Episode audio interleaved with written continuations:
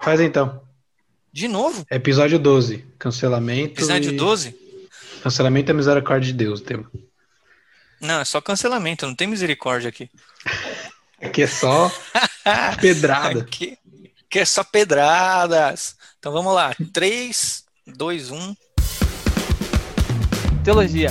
O que é Eu teologia? penso do conceito de teologia. De fato, a teologia é o estudo sobre Deus. E a teologia é a tentativa humana de explicar Deus. Teólogos Anônimos. Quatro caras desconhecidos discutindo teologia. O objetivo aqui é a gente discordar.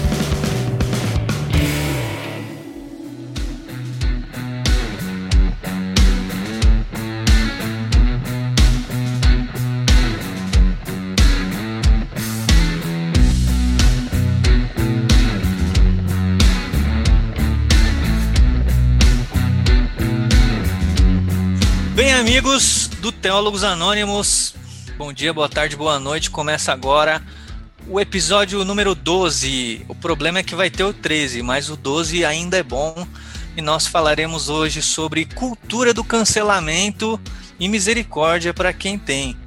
Então, segura aí que a, a Mandou bem, muito vai bem. passar. Mas, ó, mano. Misericórdia pra quem tem. Ué, tô mentindo? É, eu, eu fiquei tentando entender o que você quer dizer. O que que é misericórdia eu pra quem também tem? Misericórdia pra Não, quem eu tem. Primeiro que eu não É tipo entendi a piada do 12 e do 13.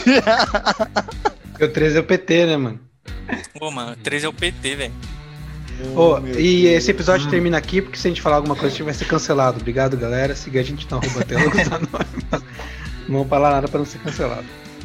Então vamos lá. É, galera, o, o tema de hoje é cancelamento, cultura do cancelamento. A gente vive aí num, num momento, num período da internet que a cultura do cancelamento é, tem tomado força, proporção.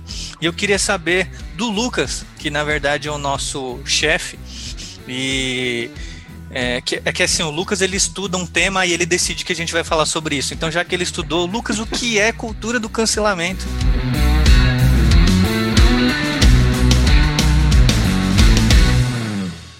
Bom, não sei se tem uma definição ainda de cultura do cancelamento, né? Tipo, um livro que define isso.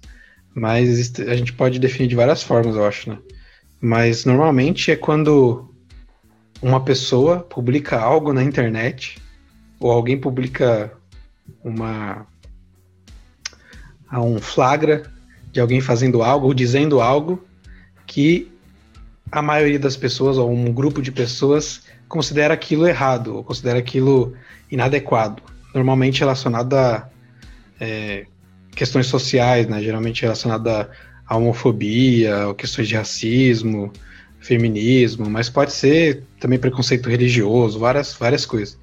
E quando pegam essa pessoa no flagra, ou postando algo no Twitter, no Instagram, e consideram errado, começam a fazer uma campanha de, de cancelamento, de vamos parar de seguir, vamos comentar lá, sei lá, xingando, vamos compartilhar nas nossas redes sociais esse flagra, desse, desse absurdo, desse, desse pecado, desse erro. E eu acho que em muitos casos envolve também difamação. Nem sempre o, o cancelamento, cancelamento é algo que realmente aconteceu. Às vezes é uma. Muitas vezes é trecho de vídeo tirado do, do contexto, muitas vezes é um pré-julgamento, um julgamento. é, como, é que, como é que se diz? Uma- um julgamento sem muito conhecimento da, do- da situação, do que aconteceu de fato.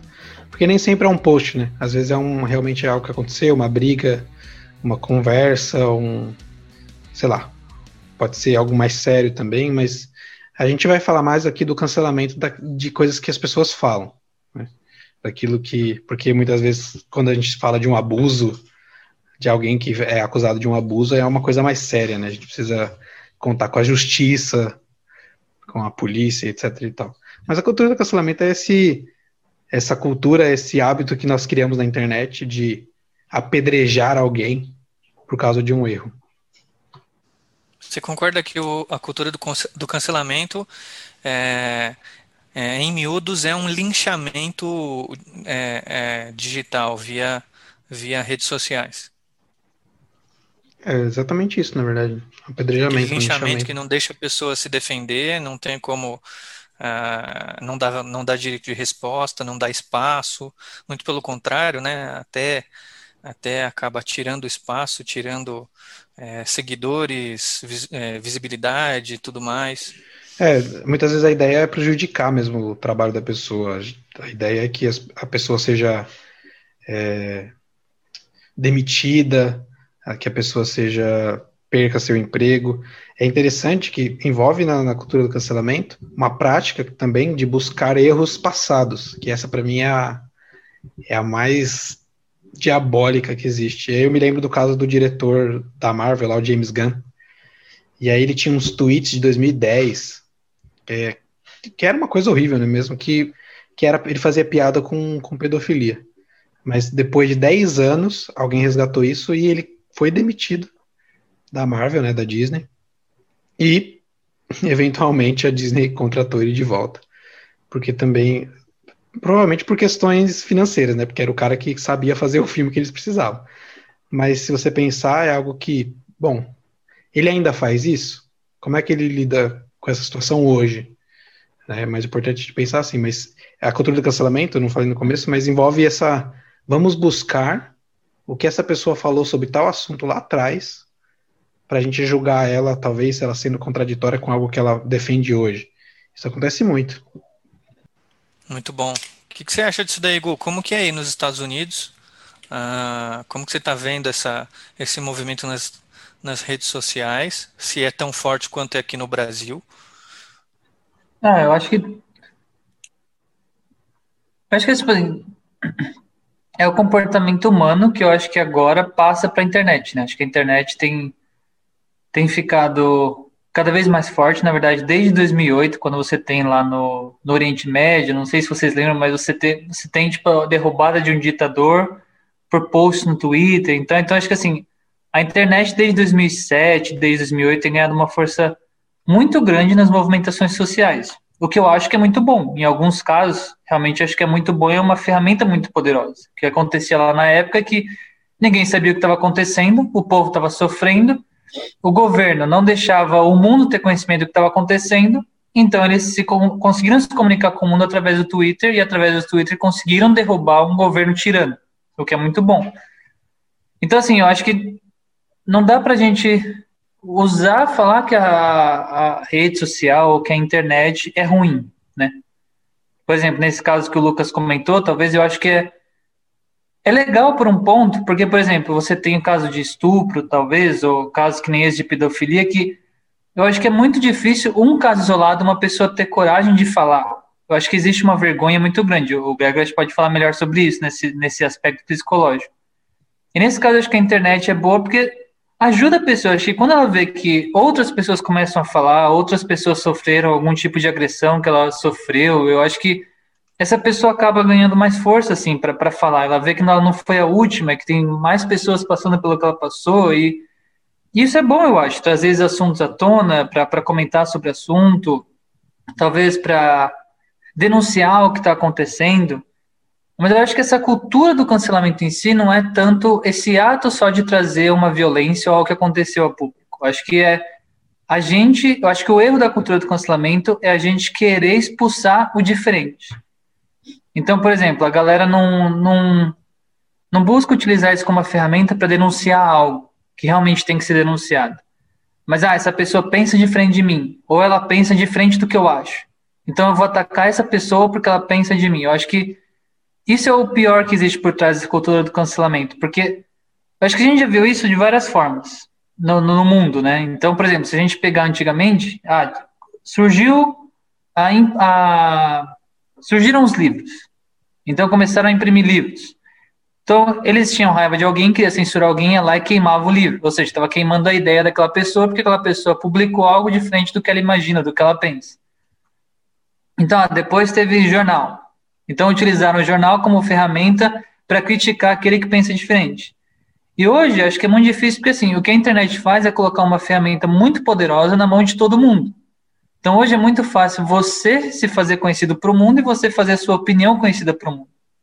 E eu acho que essa meio que raiva de, de querer expulsar o que pensa diferente, o, o não conseguir dialogar, o, o não tolerar alguém que pensa diferente, eu acho que essa é a raiz do problema, assim. Então, nesse ponto, eu acho que essa cultura do cancelamento é, é muito perigoso e muito prejudicial, primeiro, para a pessoa, porque a pessoa às vezes expôs uma opinião dela, a pessoa ah, colocou uma opinião que é diferente de um grupo diferente de uma pessoa, e essa pessoa vai para a rede social e acaba nem julgando a ideia dessa pessoa, ou nem dialogando e nem comentando a ideia dessa pessoa, mas porque essa pessoa é diferente vai lá e crucifica ou joga pedra na pessoa, denigre a pessoa por uma ideia que ela apresentou.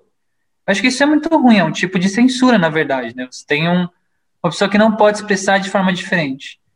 E eu acho que é, é uma raiva que a gente tem muito grande, que as pessoas têm. Né? Acho que Vou, vou citar. Lewis aqui já. Lewis vai falar que amizade é quando você encontra alguém e fala assim, ó. Poxa, alguém, alguém comenta alguma coisa que você gosta e você fala, nossa, que legal, você também gosta disso? Nossa, que legal, você também pensa dessa forma? E acho que a internet tem mudado um pouco isso, porque as amizades hoje não é tanto coisas que nós gostamos em comum que a gente vai compartilhar e que a gente vai produzir. Pelo contrário, a gente está virando uma ferramenta de destruição muito grande. A gente se une pelo ódio. Então, a gente não se une mais. Eu lembro, por exemplo, no Orkut você tinha as comunidades, lembra? No Orkut você ela se unia pelas coisas que vocês gostavam. Sei lá, coxinha de catupiry, não sei o que lá. Aí todo mundo entrava na comunidade porque todo mundo gostava da coxinha.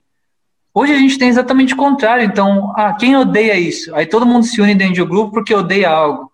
Ah, quem odeia tal coisa? Todo mundo vai nesse grupo porque odeia. Então você perguntou, né? Por exemplo, a gente acabou de, nos Estados Unidos acabou de passar pela eleição aqui. É legal porque eu tava seguindo o Biden e o Trump no, no, no Twitter, né? Então é bem interessante, cara, que eu ia na página dos dois e a hora que eu, olhei os, hora que eu ia olhar os comentários, eu via mais oposição comentando no post do cara, então o Biden postava alguma coisa. Eu vi um monte de comentário lá sobre, sobre a oposição do Biden, discurso de ódio, falando que ah, não sei quem do Biden, que o Biden fez isso com crianças, que o Biden não sei o que lá, e apontando um monte de coisa, e apontando alguém que um jornalista que falou em favor do Biden. Aí você ia no post do Trump, você viu o contrário, o pessoal que votava no Biden criticando Trump e a oposição. Então, você vê que você não tinha nenhum apoiador comentando naquilo que ele gostava, construindo algo que ele realmente acreditava. Pelo contrário, você via só um discurso de ódio para destruir, atacar. Então, eu, eu acho que é isso que está acontecendo, né? As pessoas pegam algo que alguém falou, joga na rede e utiliza isso para jogar pedra nessa pessoa, falando: olha, ele pensa diferente da gente, vamos acabar com essa pessoa.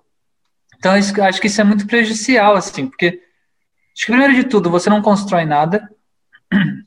É muito difícil você construir alguma coisa quando tem isso, porque as pessoas estão mais preocupadas em atacar e destruir. Acho que você gera uma intolerância muito grande, então todo mundo fica intolerante, porque você se acha no direito de, de trazer alguém, expor alguém, expor a vida de alguém. Então, por exemplo, alguém falou alguma coisa sobre política que você não gosta você não vai combater a ideia dessa pessoa, não. Você vai atrás da vida dela para tentar falar que a opinião dela não vale a pena, porque, nossa, eu fui lá no Facebook dela, igual. O que já estão fazendo ainda. Você viu o que fizeram com o post da, da enfermeira que foi vacinada no domingo? Sim, que ela tava chorando, que... falando assim, um monte de vida, um monte de vida foi, foi ceifado.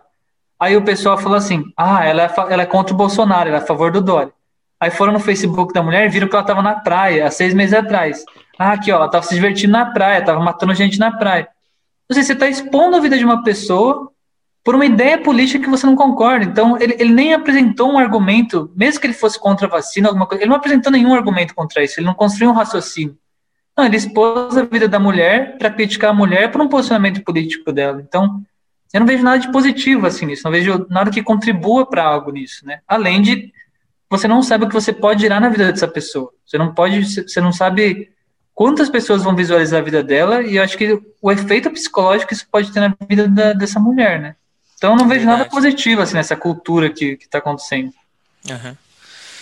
E você, Gué, o que, que você acha desse, dessa cultura do cancelamento nos dias de hoje na internet? Você que é um Instagrammer, um, um, é, um digital influencer, é, blogueirão, e é, e é claro, diferente da, da maioria das pessoas, você meio que corre contra a maré, você não meio que não participa desses debates, desses grupos de, de linchamento virtual, mas você assiste, você percebe. Uhum. O que, que você vê até a partir do, não só da sua convivência com a internet, que você é bem ativo, mas do próprio comportamento das pessoas. Aham. Eu acho que até o, o que o Gustavo falou assim é muito interessante, porque tem esses dois aspectos mesmo, né, da internet.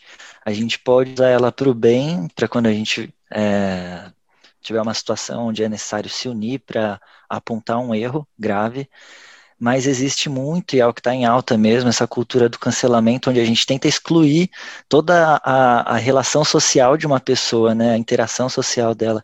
E isso é péssimo para um ser humano, né? Porque nós somos seres sociáveis, né? O ser humano ele tem essa necessidade de ser aceito, isso desde a criação, desde quando a gente é pequeno, a gente começa a ter os nossos grupos na escola, os nossos grupos no trabalho, na faculdade, sempre tendo essa preocupação de ser aceito, de você se encontrar. E a partir do momento onde esse cancelamento, onde você começa a ser, igual vocês falaram, linchado mesmo, a pessoa ela começa a ter, eh, ela pode, igual o Gustavo falou também, eh, ter diversos problemas de saúde, men- mental, né, principalmente, na parte de isolamento social, então vem depressão, vem baixa autoestima, várias coisas que podem acarretar problemas grandes aí na frente. E a gente vê isso assim ultimamente, né? Pouco de misericórdia, mas muita, muito julgamento e muita crítica, né? Isso me lembrou muito também o nosso episódio anterior, quando a gente estava falando sobre as heresias, a gente comentou também sobre o Ed René. As pessoas não buscam mais apontar ah, o erro que aquela pessoa às vezes comentou ou falou, mas sim a pessoa em si, né? Então, é, a sociedade está andando por um caminho bem torto mesmo, né? A gente não se junta para achar mais uma solução e para para falar sobre coisas boas ou ideias boas. A gente ultimamente está fazendo da internet um ringue, né? Onde quem tem que vencer é a minha ideia. Então, isso eu vejo mesmo como algo muito prejudicial. Ah, eu- o Gersinho falou sobre isso, e é verdade. Assim, gente, eu não gosto mesmo de me envolver com, com debates, com brigas, porque me dá uma canseira. Primeiro que me dá uma canseira, né? E porque principalmente na internet é sempre uma luta sem fim. Sempre tem um que quer dar a última palavra.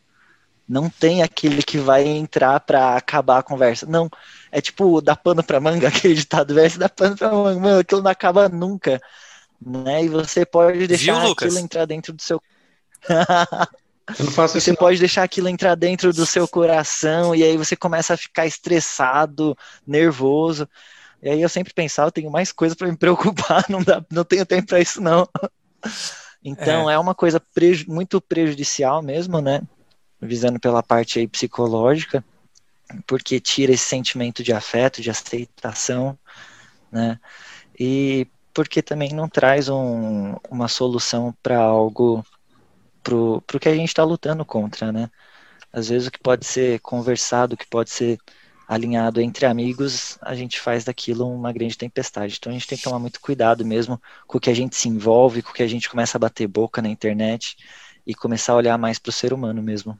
É engraçado, assim, que parece que existe uma patrulha hoje, né? Tipo, existe. Parece não, existe de fato, né? Não, e existe dos dois lados, assim, né? Igual você vê, tipo assim, tem, tem gabinete do ódio, que é tipo do Bolsonaro, mas também tem, tipo assim, do, do pessoal que é mais esquerdista, mais radical, assim. Então você tem a briga dos dois lados. Aí, qualquer coisa que o cara posta, vão lá, pegam aquilo lá do cara, já vão distorcer a vida do cara inteira, vão, vão cancelar o cara na internet, vão julgar o cara. E qualquer coisa vira, igual o Gregory falou, qual- qualquer coisa que o cara comente. Então, hoje, por exemplo, se você, se você fizer uma publicação hoje sobre a vacina, com certeza na sua igreja alguém vai olhar torto para você. Não, e é engraçado, né? Eu tava vendo hoje um, um comentarista falando sobre isso. A vacina, ela veio para ser uma solução geral para uma situação onde a gente está passando, né? E aí ficou a critério, não, ninguém vai ser obrigado a tomar a vacina.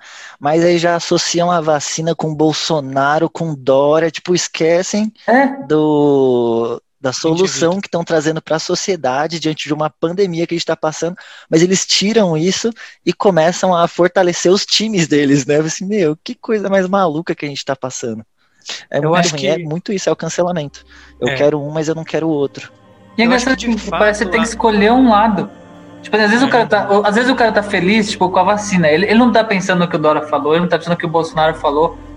O cara, ou, ou ele tá feliz e falou, nossa, fiquei feliz porque tem a vacina, ou ele tá com medo e falou, não vou tomar ainda porque tenho medo. Mas vamos pegar essas duas frases e transformar, tipo, numa bandeira política. E o, e o cara nem tem lado. Mano, que coisa doida, né, mano?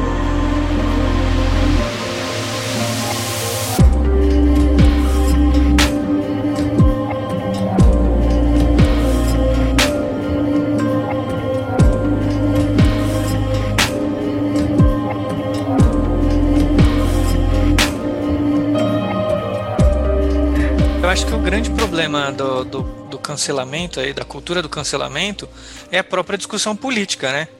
Ah, eu acho que fora do âmbito político, se nós não, vamos dizer assim, se não politizarmos todos os temas, há quem diga que não dá para fazer isso, tá?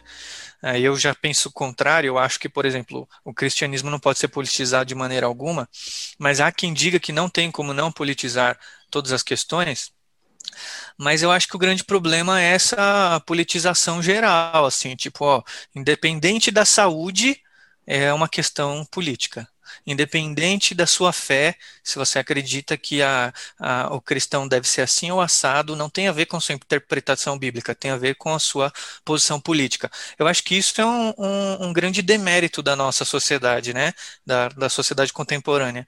Inclusive, tínhamos há poucos anos atrás aquele chavão popular de que religião, futebol e política não se discutia, porque cada um tem o seu lado e o defende com unhas e dentes. E aí nós criamos então a ideia de que não. A partir das redes sociais todo mundo tem voz e de fato a política precisa ser discutida. E eu não estou dizendo que não. Precisa sim, mas nós criamos um, um falso, uma, uma falsa impressão de que estamos discutindo política. Nós não estamos. De fato, nós estamos brigando sobre interesses próprios e politizando todos eles, chamando isso de conversa acerca da política. E aí cria-se times e cria-se cultura do cancelamento, tanto da patrulha eh, bolsonarista quanto da patrulha eh, de extrema esquerda. Qualquer coisa que o outro faça é, é um problema, qualquer coisa que o outro diga é um problema, e muitas vezes não é o que ele está falando que é um problema, mas é quem está falando, né? Então, por exemplo, o, o, o cara vai lá e fala, ah, o, o, o, o fulano é homofóbico, né? E não sei o que, porque ele é de, de direita. Mas aí quando acontece um caso de homofobia na esquerda, Ninguém foi comenta. só foi só um, um deslize, não é aquele homofóbico, foi um deslize, né? Então, é, então e, e, e de fato ah, isso acontece com os dois lados, tá? Nós temos outros exemplos que a direita fez a mesma coisa, tá? Fala aí, Gué. Não, e assim, não só nesse âmbito político, né, de direita e esquerda, mas a gente vê até mesmo ah, os cristãos, né? Então eles colocam ali uma posição deles, vai, vamos pôr em relação à sexualidade. Aí quem é contra cai em cima matando, mas meu, é o que ele acredita, né? Do mesmo jeito como se fosse um cristão entrando numa página é, de homossexuais para comentar, falar que aquilo é do capeta. Mano, às vezes é cada um deixar cada um, sabe? Porque não vale a pena, mas o pessoal, eles gostam de treta. Isso É que acontece, da- né? É esse lance É. da vigilância mesmo, né? É, não, não tem esse, esse espaço para o erro. A gente estava voltando um pouco lá da patrulha. É, eu pe- eu peguei essa, mais essa palavra, vigilância. Tem uma vigilância mesmo para esperar algo que a pessoa faça. Eu, eu já odeio aquela pessoa pelo seu posicionamento É. político ou religioso, e daí se eu acho alguma incoerência, alguma coisinha que eu possa criticar, que eu possa printar e colocar no meu Instagram, para dizer, olha aqui, ó, disse isso há um mês atrás, mas tá dizendo isso agora. Ou disse que era a favor da não sei o que, e agora tá falando isso. É essa vigilância mesmo. E eu até fui atrás aqui de uma, da, uma citação do C.S. Lewis que eu postei no meu Instagram, e ele fala, né, que a cortesia... Calma aí, não, calma não, aí. Vou ter que A gente falar. A gente vai mudar o nome do programa para Teólogos Filhos do C.S. Lewis, só pode, né? Ele fala assim, ó, a cortesia é uma das virtudes cristãs, e o Novo Testamento abomina pessoas abelhudas que vivem fiscalizando os outros. Porque isso, até era um tema para a gente conversar, se a cultura do cancelamento está presente no meio cristão. Na verdade, eu, eu acho que, que isso sempre esteve mesmo antes da internet. Porque o religioso, né, num termo pejorativo, ele tende a ser moralista, ele tende a fiscalizar a vida dos outros e ele tende a buscar o cisco no olho dos outros e, e ignorar o, a trave no, no seu próprio olho. Então, é essa, essa vigilância, essa procura por, talvez para aplacar o meu erro, ou para eu abafar Nossa, o isso que eu ia falar. eu procuro o erro no outro para para que eu me Você sinta coloca melhor. o né? outro em evidência, né? Exatamente. Bem isso. Eu sempre penso nisso também. Quando eu vejo pessoas assim usando essa, esse argumento de, muita, de muito apontar aos outros, muitas vezes, mano, ela mesma está mal resolvida, ela mesma tem muitas coisas escondidas, confusões na cabeça, mas sempre é mais fácil ela tirar aquela atenção que ela deveria dar pro autoconhecimento dela e ela joga pro outro, né? Porque é bem mais fácil. É, não, não só tirar o fardo dela, mas tirar o fardo do lado que ela apoia, né? Quando nós falamos em, em, em questões políticas, então, tipo, ah, o, o, o lado que eu apoio tem defeitos, mas o do outro é pior, sim, Uhum. porque o outro faz isso, isso e aquilo. Né? Não só na questão da moralidade pessoal, mas querendo achar que o seu lado, seja de direita ou de esquerda, é, é, tem uma moralidade mais pura, né? Uma moralidade mais correta.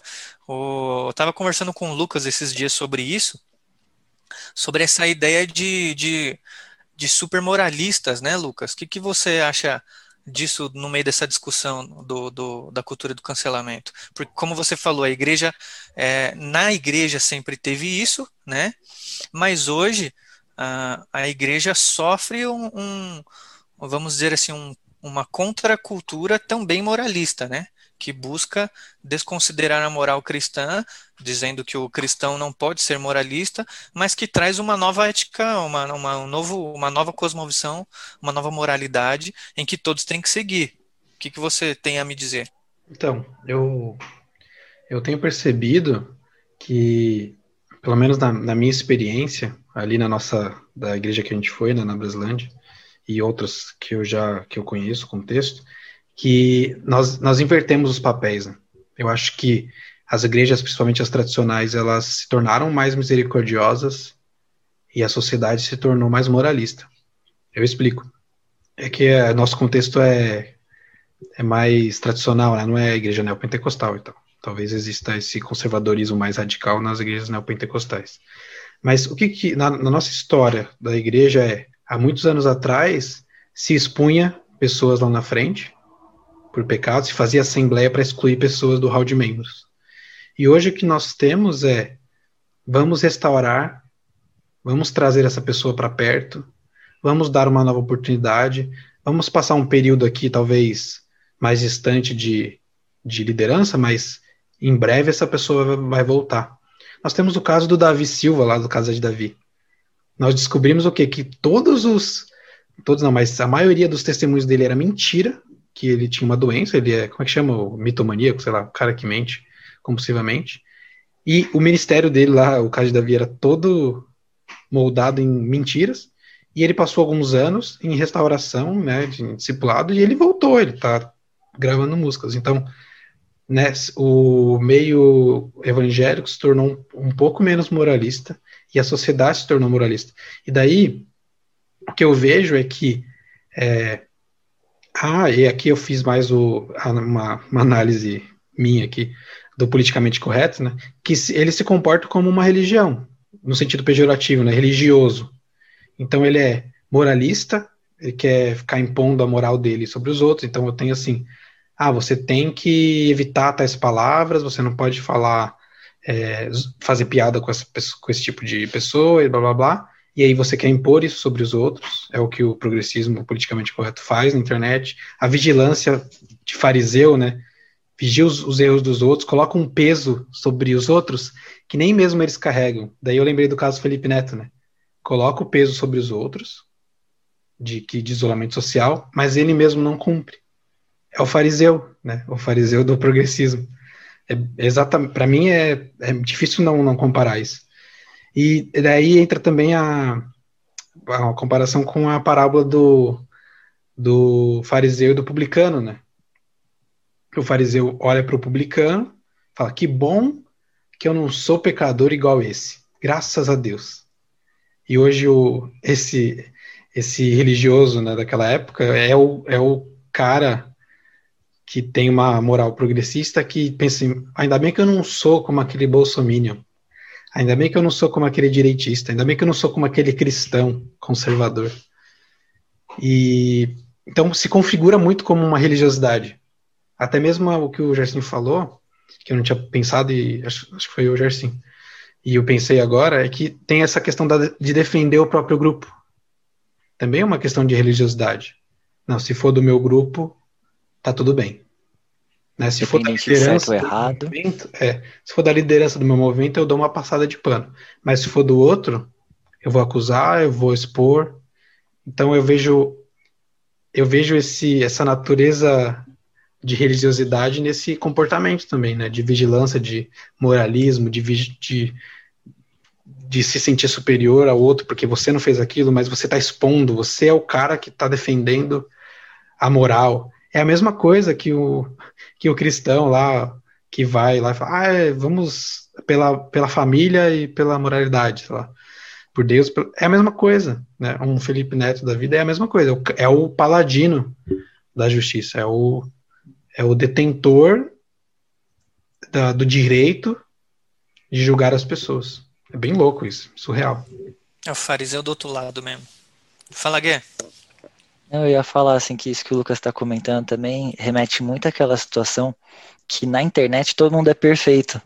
Né? Todo mundo mostra só o status da perfeição. Então tudo que você faz é legal, os, uh, as suas influências são legais. Mas é engraçado porque na cultura do cancelamento existe essa, essa necessidade mesmo de você investigar a vida de uma pessoa e achar um errinho dela e colocar aquilo na, no fogo, né?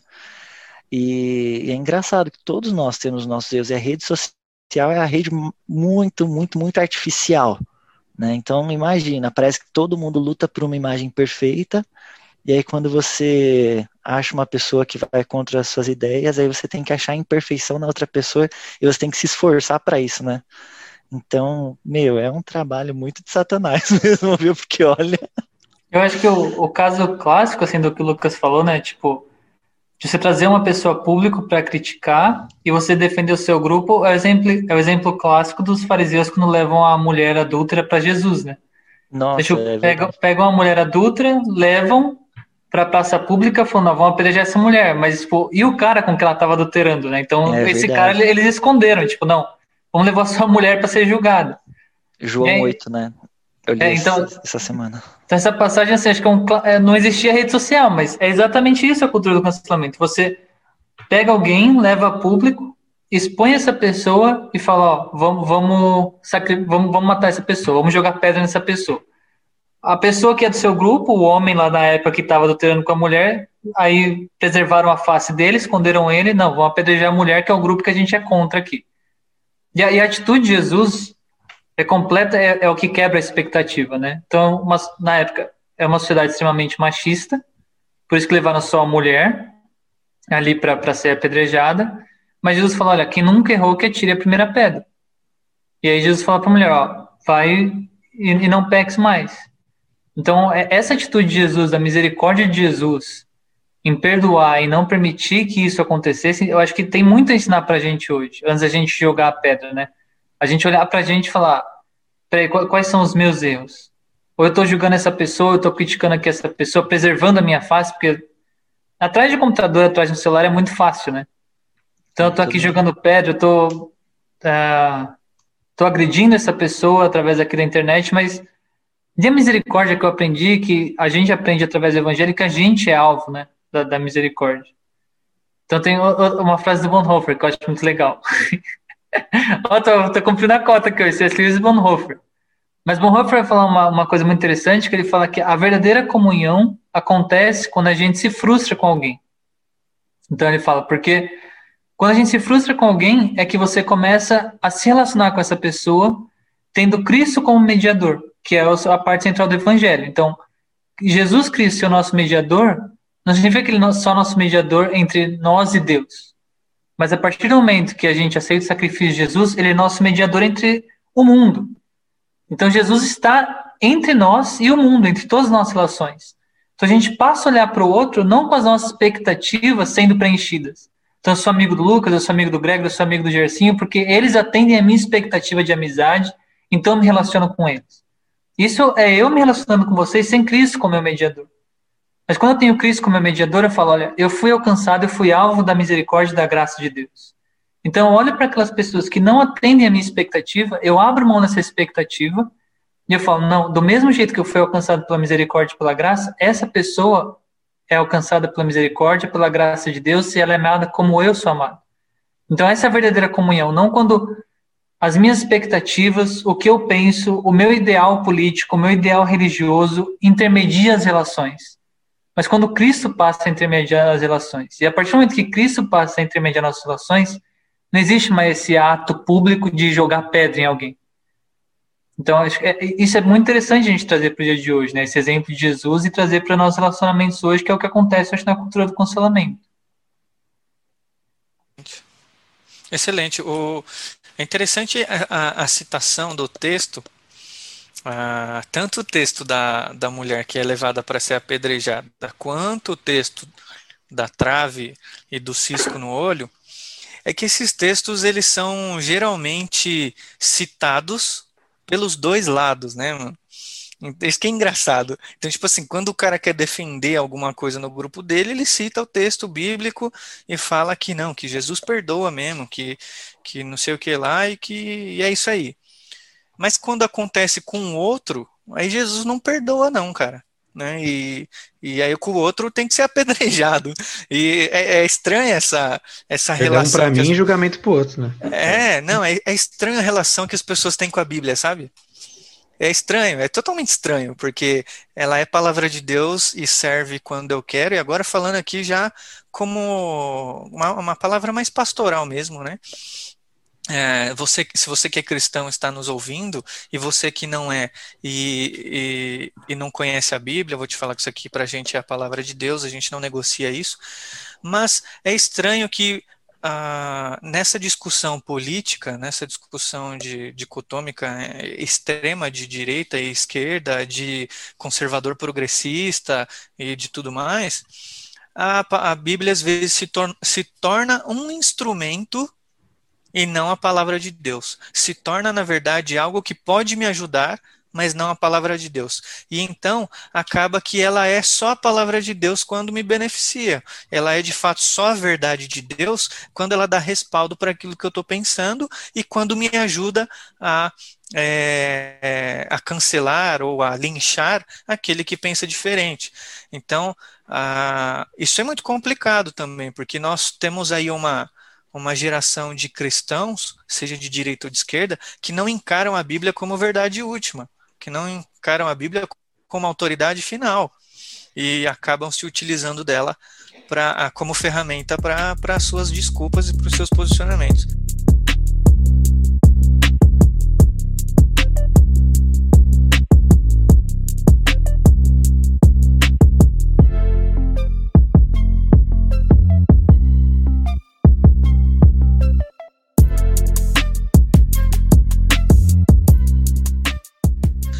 Vocês acham ah, disso? Como ver o cristão e como ah, encarar a, a Bíblia ah, ness- nessas discussões?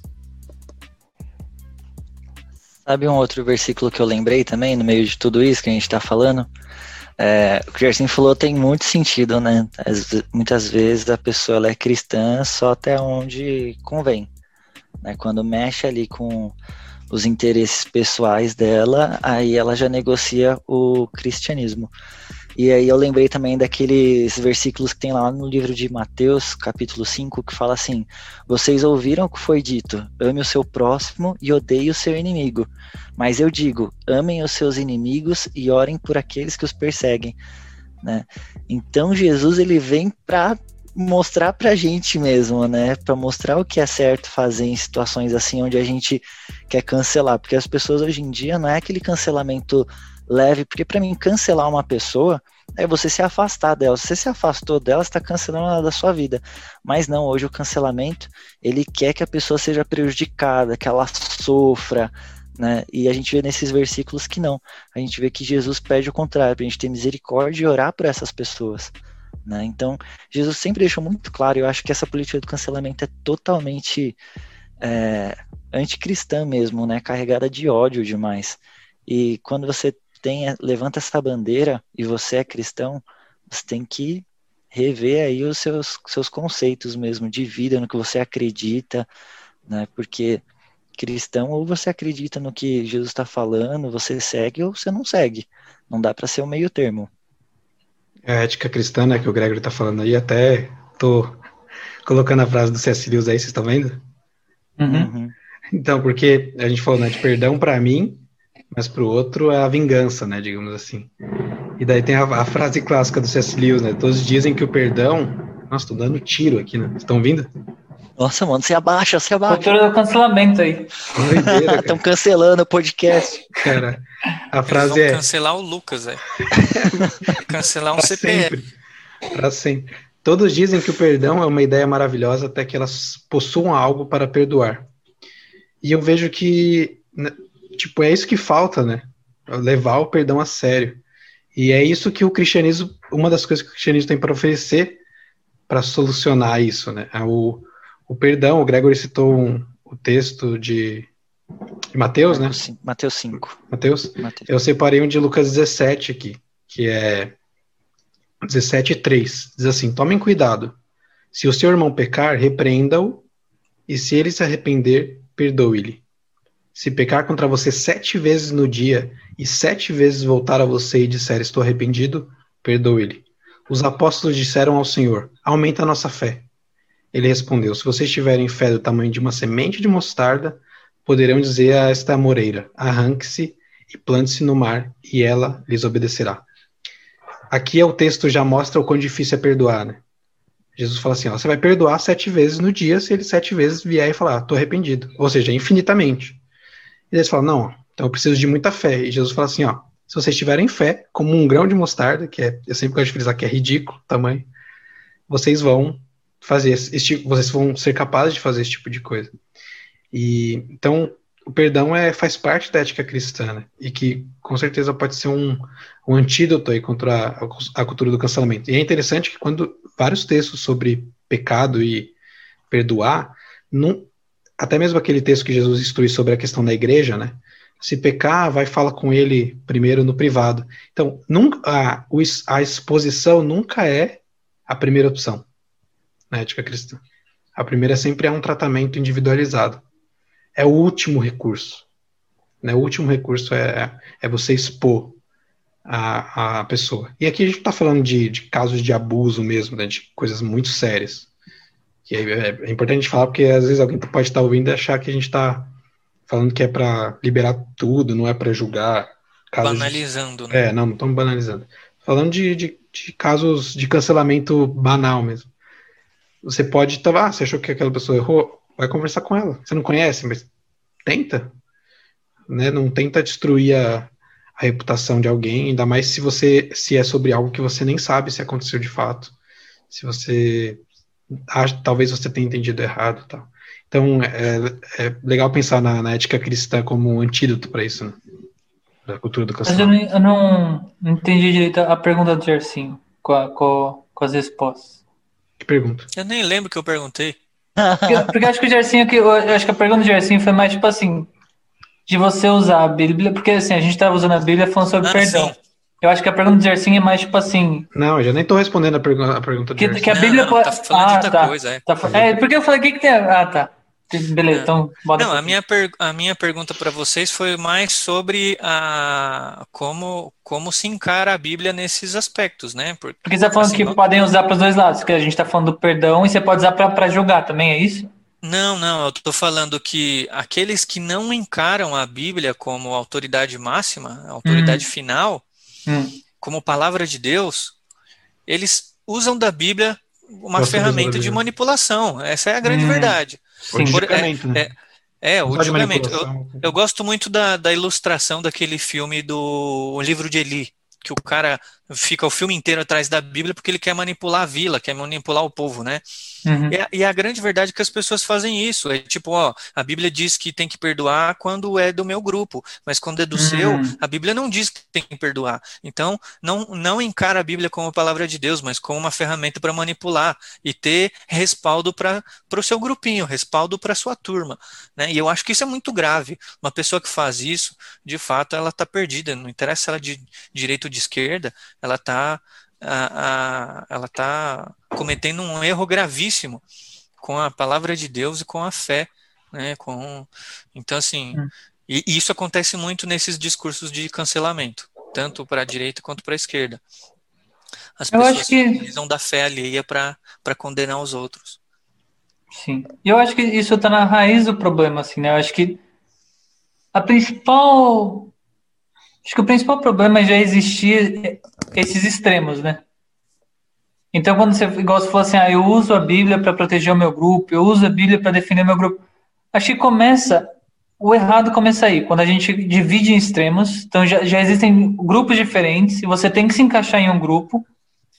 E aí, o risco que eu acho que acontece sempre quando tem esses extremos é de você tentar usar senhas de determinado grupo. Então, ó, existem dois extremos. Então, esses dois extremos começam a manipular e procurar adepto. Então, o que, que, essas pessoas fazem? Usam chaves bíblicas para manipular um grupo. E, e isso é muito perigoso. Acho que, porque- ah, então você tem um grupo extrema da di- direita.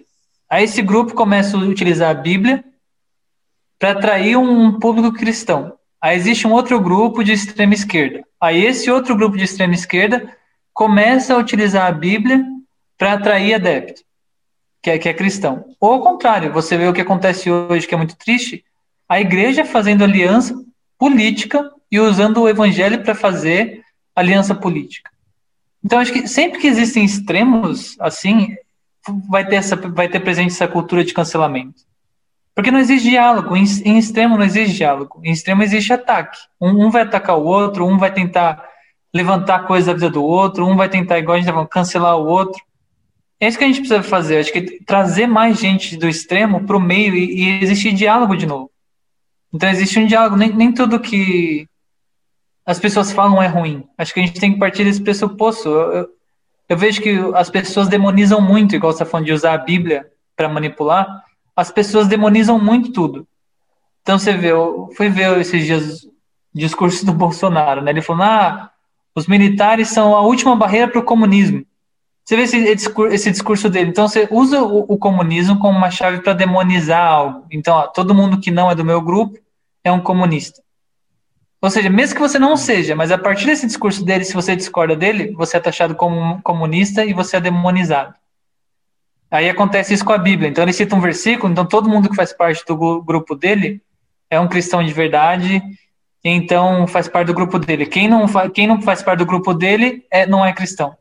Eu acho que isso é muito complicado. Você começa a criar várias caixinhas e você tem que fazer parte de uma caixa. Eu não posso falar assim, cara, eu acho essa atitude dele legal, mas o resto que ele fez não. Não, não posso falar isso. Eu tenho que dentro de uma caixa e eu tenho que brigar e ser contra todo mundo que não faz parte da minha caixa. E o que eu pegar dessa pessoa que não faz parte da minha caixa, eu vou detonar na internet. Porque eu, eu, sou de outra caixa e eu tenho que detonar todas as outras caixas que existem. Mas comunismo tem que cancelar mesmo. Isso é muito. Isso que o Guga tá falando é bem legal, que na, na psicologia a gente chama de divisão em túnel. A gente escolhe enxergar apenas alguns fatos e a gente sistematicamente ignora todos os outros né? A gente tem que seguir somente aquele, então a gente não pode nem olhar para o lado, nem pensar, a gente acaba parando de pensar quando a gente entra nessa massa aí, né? Nesse coletivo e o, e o de destruição. O logaritmo do Facebook já está fazendo isso também, né? O quê? É o algoritmo. É. O algoritmo. já está fazendo que... isso aí. O evangelho, eu acho que é completamente contra isso, né, cara? Eu acho que se você pegar o próprio Evangelho e a história da igreja, pelo contrário, eu acho que sempre. Lógico que você teve alguns períodos específicos, então você pegar lá a época de Constantino, que aí os cristãos começaram a perseguir quem não era cristão, você teve partes isoladas do cristianismo, que é aquilo que você falou. Alguém lendo a Bíblia a partir do óculos dele, a partir do desejo dele, para manipular um povo. Mas se você pegar todas as vezes que a, a Bíblia foi interpretada na raiz da palavra, foi, foi de unidade. Então você pegar lá o da reforma que a gente estava falando, né, o Sola, Sola Fide, foi, foi algo extremamente assim, que, que uniu a Alemanha na época, porque você tinha uma igreja que era a autoridade máxima, e era os, o povo especial, tudo que aqueles caras falavam deveria ser obedecido e não é questionado, e você tinha o resto, que tipo assim, se você não fosse dessa ordem religiosa, você era resto. E você dependia da ação da igreja, você dependia da ação de certas pessoas até para chegar até Deus e ser aceito por Deus. E o Sola Fide, que é, que é um dos pilares da reforma, quebrou com isso. Falou, não, a fé em Jesus Cristo é igualitária. Todos nós somos iguais diante de Jesus Cristo através da fé em Jesus Cristo. Ninguém pode ter mais autoridade sobre nós do que Jesus Cristo. Então isso deixa todo mundo igual. Então acho que isso que falta a gente enxergar hoje, né? Essa, a gente acaba criando, acho que muitas caixas e, e a gente não parte do princípio que nós somos iguais ou que nós estamos buscando algo comum. Tem o Francis Schaeffer lá que ele vai falar, né, também da que a gente é cristão. Se eu encontro um grupo que não é cristão, que luta por algo que eu acho bom, eu tenho que me juntar esse grupo para lutar por isso que eu acho bom, sem politizar o evangelho, sem transformar o evangelho em uma bandeira política. Mas hoje nenhum dos grupos fazem isso. Então alguns grupos vão ver a gente como evangélico, vão taxar a gente de burro, de intolerante e não sei o que, não existe diálogo. Infelizmente, muitos evangélicos vão olhar para alguns grupos, vão falar: esse povo não me uno, e fica cada um na sua caixinha, não existe diálogo, fica um atacando o outro, um cancelando o outro, e igual eu falei lá no começo, acho que ninguém constrói nada. É, é, é se unir por ódio. A gente perde a visão do ser humano, né? Isso. Eu acho interessante quando eu fiz coaching, que tem lá uma pirâmide de, de relacionamento, e Você é a gente vai falando assim. Acredito. É segredo, não é. conta que senão eu vou sofrer bullying. Mas eu lembro que na uma das últimas etapas assim para você ter um para você ter acesso mesmo à pessoa sem nenhuma barreira, era a barreira da, da religiosidade, do tradicionalismo, porque a gente coloca isso como um empecilho mesmo. Assim, ah, fulano é, é de outra religião. É a diferença que às vezes a gente faz entre um, um protestante e um, um bandista né? Eu falei assim, meu, quando a gente quebra isso, a gente começa a enxergar a pessoa, né? Então esse é o cuidado que a gente tem que ter também, né? Jesus ele sempre foi olhando muito para as pessoas, né? Ele foi ali apontando o pecado, foi é, fazendo essa reconciliação aí, mas sempre com o amor, né? Assim, mostrando a justiça dele, mas nunca excluindo um, sabe? Eu acho que esse é o perigo que a gente passa, né? A gente começou a virar uma sociedade em grupos, né? O que faz bem para mim tá perto, se é contra as minhas ideias, eu te jogo fora e ainda aponto seu erro para todo mundo. Então acho que é tempo mesmo a gente buscar mais paz, né? A gente vê ainda mais essa pandemia que a gente está passando. Mano, a gente tinha tudo para fazer a maior unidade do mundo acontecer agora. Né? Vocês já pensaram nisso? O mundo inteiro passou pelo mesmo problema. A gente tinha que estar celebrando a maior unidade agora para estar resolvendo essa situação. Mas não, no meio de tudo isso aparece um monte de discurso de ódio, aparece a política. Né? O pessoal está mais interessado, até uma vez o Gerson falou isso, todo mundo está mais interessado em imitar na internet, em lacrar, do que resolver a situação, do que se unir. né? Então são coisas muito perigosas mesmo, tempos difíceis que a gente anda passando.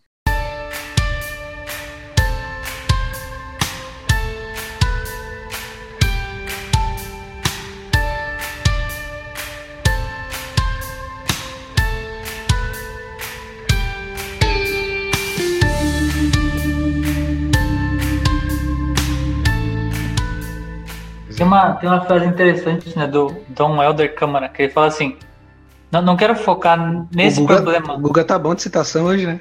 Você viu, mano? Tá Não, top. não, esse, não esse problema específico, mas Ele fala aquele assim: site lá, o Pensador. Igual eu fiz pro CSV. quando ele fala assim, né? Quando eu dou comida para os pobres, me chamam de santo. Quando eu pergunto por que eles são pobres, me chamam de comunista.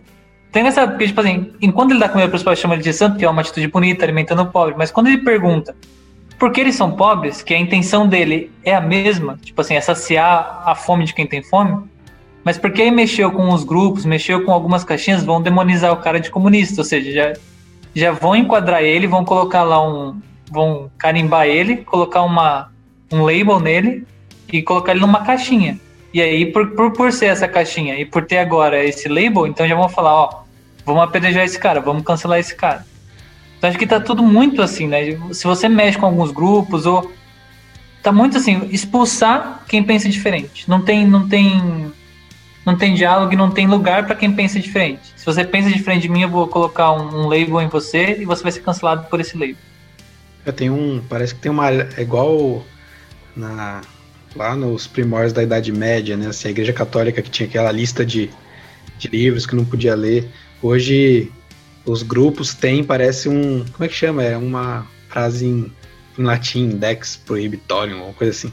Que é uma lista. Vixe. É, chique. Nossa, eu não aprendi Tá isso. louco, tá repreendido isso daí. Em nome de Jesus, velho. É Tem alguém pra interpretar o que ele tá falando aqui, é gente? uma- Tá parecendo um Supernatural, tá ligado, mano? Quando- Expulsando o demônio. né? É, mano, vai rasgar a mão aí, cortar a mão. putz.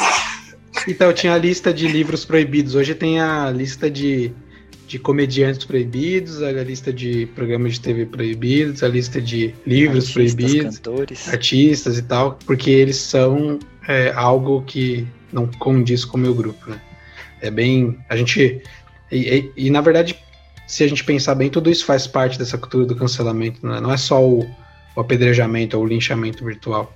E eu acho que a gente pode caminhar, talvez, para para aquilo que a gente já está conversando aqui, que é o antídoto, né?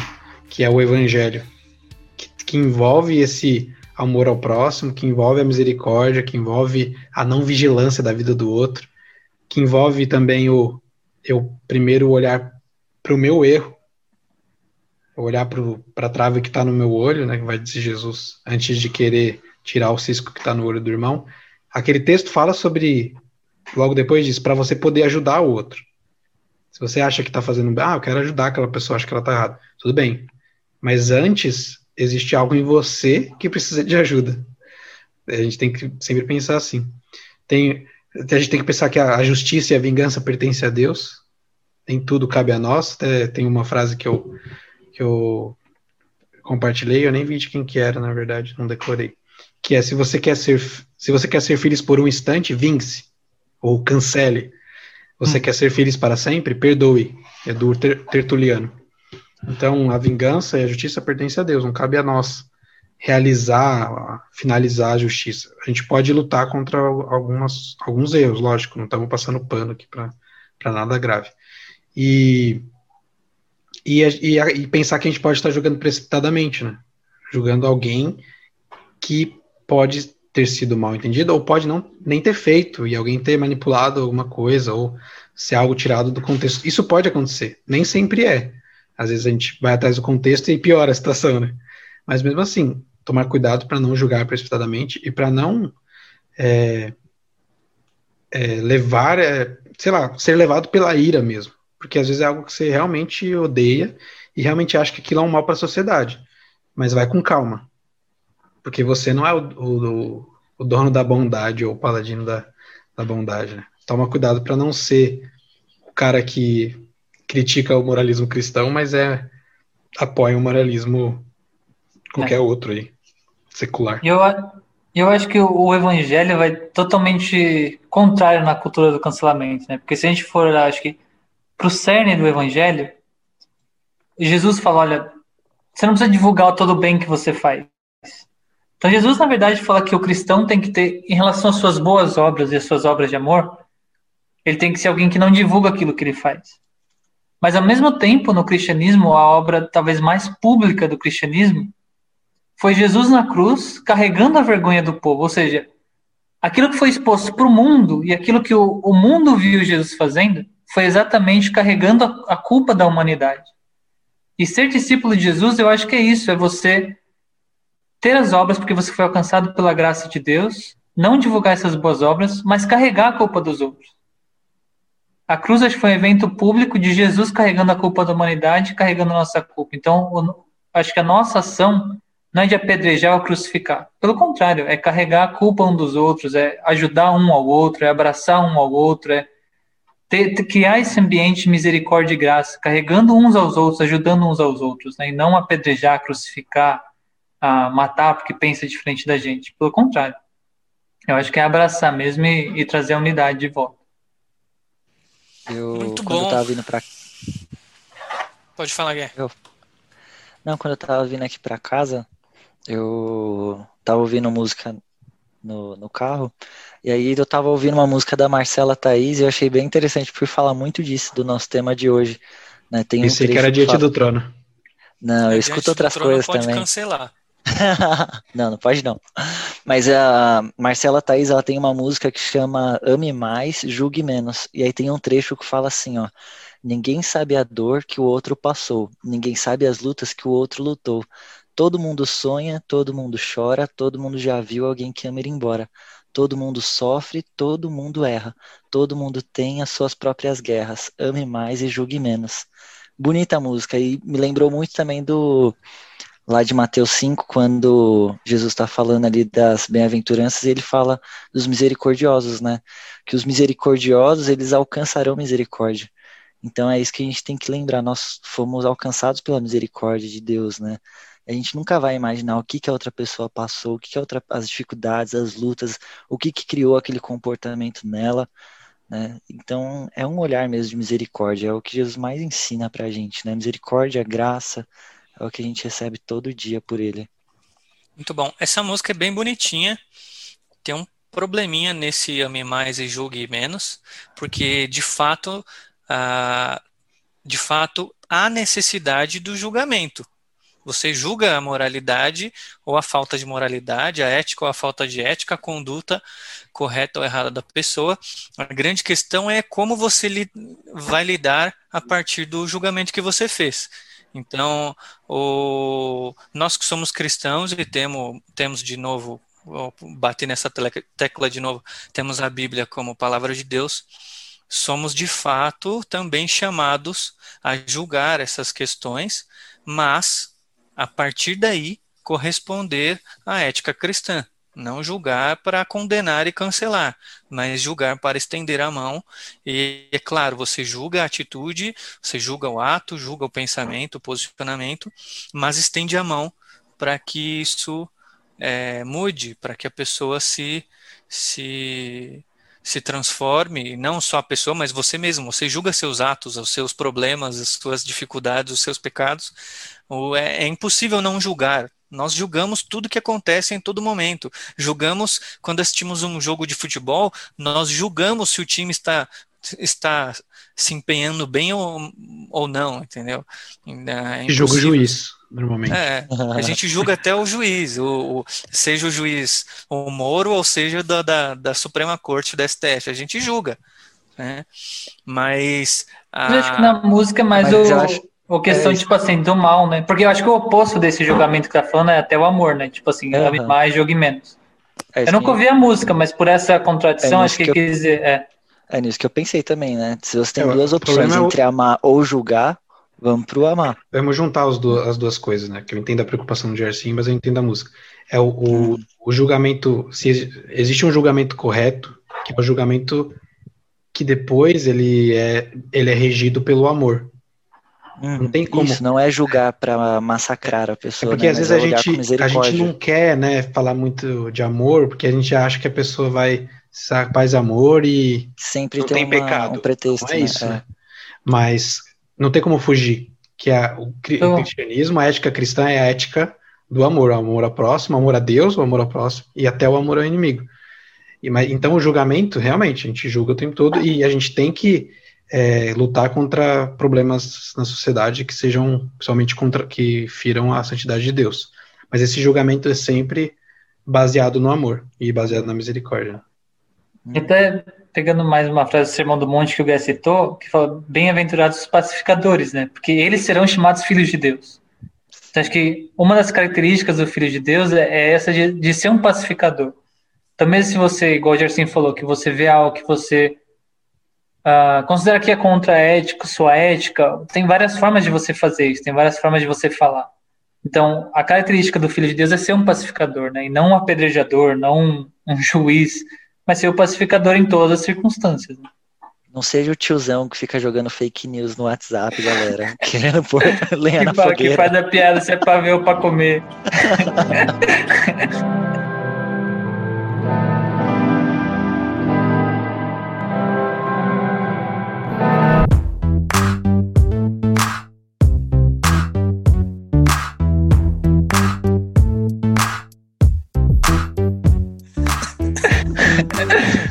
É. Vocês têm algum livro pra indicar? Eu não pensei em nenhum aqui, cara. Cara, tem um que eu nunca li, mas não, eu não tô. pode, não pode, não pode, não pode. Eu É ouvi porque falar. é, é Como recente. que indica livro que não leu? Não, então, isso que eu tô falando. É recente, mas acho que Pelo tem. Eu queria comprar pelo Kindle, que é do Davi Lago, que chama. Ame o seu próximo. Eu acho que é isso, deixa eu procurar aqui. É Ame o seu próximo. É bem legal que ele vai falar, tipo. Das várias características do perdão e das várias características do amor, assim. Parece um livro bem interessante, cara. Então, assim, eu nunca li.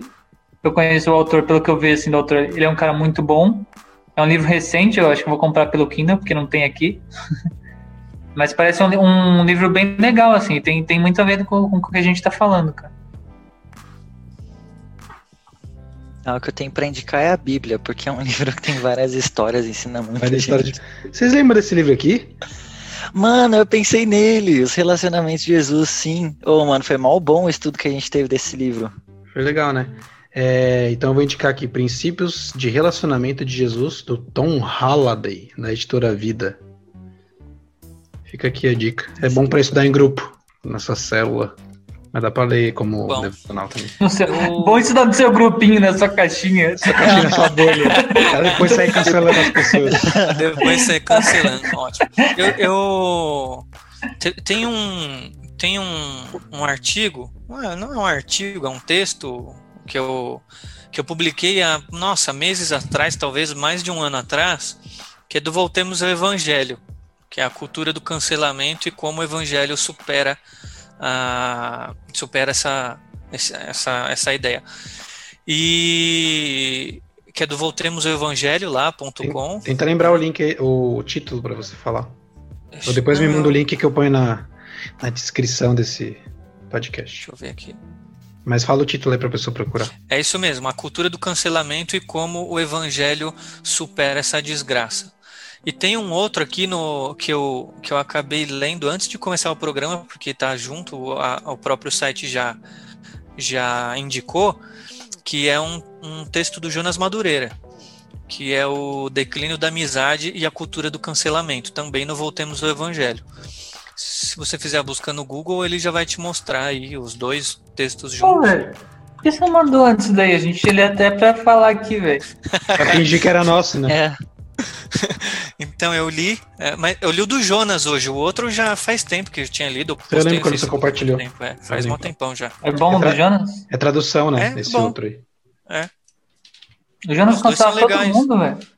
O Jonas é o mais quieto na, na rede social desses pastores. Ele, ele nunca falou comigo, por exemplo. É, Ô, Jonas, São- nós quatro aqui fomos cancelados pelo Jonas. Nunca falou É comigo. verdade. Cancelou o Teólogos Anônimos. Nunca curtiu um post meu lá.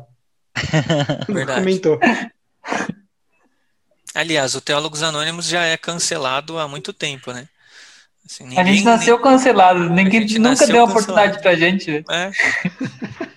Mas o que eu acho interessante dessa, desse, dessa cultura do cancelamento é que a briga é tão ferrenha que se um grupo te cancela, às vezes você ganha até mais seguidor, né, mano? Porque o outro É, grupo que é isso. contrário vai É lá atrás. Pode crer. Esse cara aí é dos nossos, velho. Os caras cancelaram ele. Vamos, vamos lá. Vamos, vamos terminar o nosso vídeo, porque isso daí não vai pro ar. Ah, não, É, já, a já quarta- terminou, não terminou? A gente já corta a Encerra gravação. aí, Gerson. Vamos encerrar. Oh, desculpa, vai lá. Muito bom, galera. Esse foi o nosso 12 episódio aí do Teólogos Anônimos sobre a cultura do cancelamento e o cristianismo, como ele, como, como iremos lidar com este problema aí que atinge a, a sociedade. Ah, compartilha o nosso conteúdo, segue no Instagram, no YouTube, no Facebook, no Twitter, não sei se tem Twitter, não tem, né? No podcast, segue aonde você vê escrito lá, arroba Teólogos Anônimos, você dá um like, segue, compartilha com a sua titia, com a sua vovó, tá? Porque a, a- nós temos aqui o Gregory, que é o querido das titias e das vovós, elas vão gostar muito de assistir ele, principalmente no YouTube, e você vai ter um conteúdo aí não muito bom, mas sempre animado da nossa parte. E fique com Deus, até mais. Falou, galera. Até o próximo.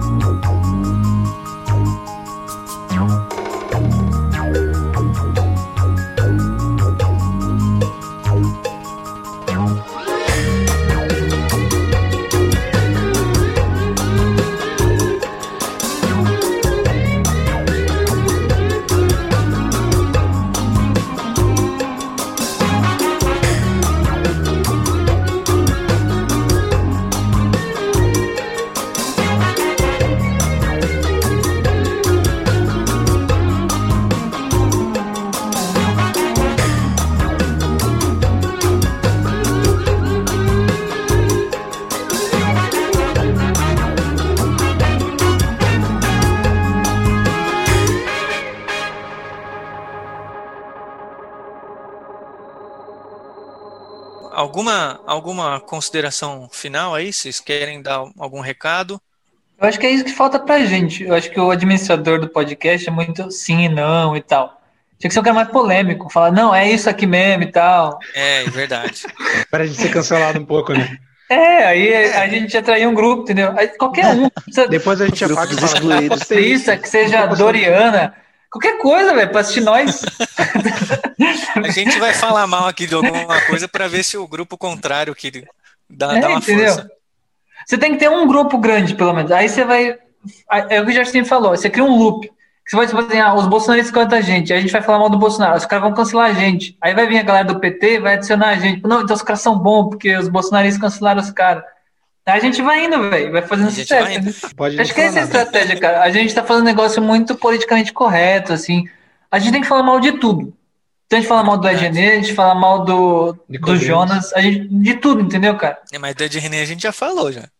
Porque, então, a gente Que é tem que mais ser fácil. odiado. A a gente quer muito ser amado, eu acho. Falar coisa mas o boa. problema é que a gente nem foi cancelado, mano. Porque Por isso, cara. Porque a Os gente tem que cancelam a gente antes, mano. Então, porque a gente tem que, do a Lucas gente que tem que, a gente tem que odiar alguém, cara. É isso que a gente não tá fazendo. Nem vocês É verdade. assistem. Não, eu assisto, mano. Eu, eu não assisto, lá. não.